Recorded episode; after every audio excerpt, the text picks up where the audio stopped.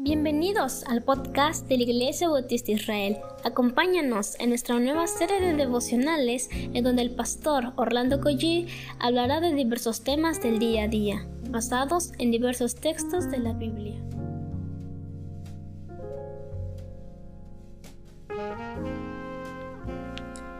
Muy buenos días, gracias a Dios porque estamos un nuevo amanecer y hoy es viernes y eso la verdad es que me emociona siempre porque estamos pensando en que ya estamos a punto de, estar en la casa del Señor y eso es una gran alegría, una gran bendición. ¿Qué le parece si oramos?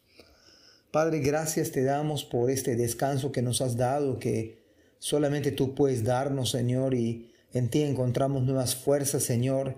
En ti está nuestra fortaleza, Padre, en medio de la debilidad, en medio de la tormenta. Padre, venimos a ti porque necesitamos de ti, Señor. Reconocemos nuestra debilidad, nuestra vulnerabilidad, pero en ti, Señor, somos más que vencedores y somos fuertes en tu palabra. Háblanos. En el nombre de Jesús. Amén. Buenos días, estamos en el capítulo 7 de, del libro de Isaías. Hoy vamos a terminar el capítulo 7 porque vamos a leer el versículo 23 al 25. Soy el pastor Orlando Coí de la Iglesia Dios Fuerte y de la Iglesia Israel. Dice la palabra del Señor, en aquel día, los viñedos lozanos que hoy valen mil piezas de plata, se convertirán en parcelas llenas de zarzas y espinos. Toda la tierra se convertirá en una gran extensión repleta de zarzas y espinos, en un territorio de cacería lleno de animales salvajes Nadie irá a las laderas fértiles donde antes crecían los huertos, porque estarán cubiertas de zarzas y de espinos. Allí apacentarán el ganado, las ovejas y las cabras. Ayer mencionamos acerca de las terribles o de las consecuencias de alejarse del Señor. Pero hoy quiero hablar de las terribles consecuencias de alejarnos del Señor. Sí, si pudiese el Señor darnos discernimiento y un poco de entendimiento y un poco de comprensión, creo que, y si pusiera temor en nuestra vida y si inclinara nuestro corazón, hermano, sería ganancia. Sería ganancia total. Porque en muchos casos o no nos queremos dar cuenta que estamos apartándonos del Señor, o de plano no queremos escuchar, no queremos atender, tenemos nuestra propia versión y entonces entramos en una decadencia gradual, porque la caída no es súbita, es gradual. La caída del hombre es gradual. Y esto que estamos leyendo es una prueba real de que nuestros pecados no solamente nos van a afectar a nosotros, van a afectar a una segunda persona, van a afectar a una tercera persona. Y sin exagerar, incluso van a afectar a mi familia, a mi trabajo, y por supuesto la vida de mi iglesia. La vida de mi iglesia. Esto, mire que acá estamos hablando del campo, estamos hablando de la tierra, dice que por causa, o sea, por eso en aquel día, está hablando de un juicio. Lo que antes producía uvas hermosas, lozanas, que dice el profeta Isaías, que valen mil pies de plata, se van a convertir ¿Y quién va a pagar por una parcela que está llena de, de zarzas? O sea, un material seco. Y además de espinos, ¿no? Ya no la uva se acabó, no tiene precio el viñedo. Pero además dice, toda la tierra se convertirá en una gran extensión repleta, y voy a repetir, zarzas y espinos. O sea, basura en, otro, en otras palabras. ¿Quién, ¿Quién va a comprar una tierra de basura y llena de espinos?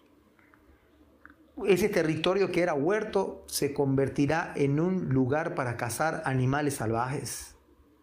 Dice que nadie va a visitar esos, lugares porque donde crecían los huertos y se cosechaban y se disfrutaban, va a estar cubierto nuevamente zarzas y espinos. Note que se repite en estos pasajes, se repite zarzas y espinos cuatro veces.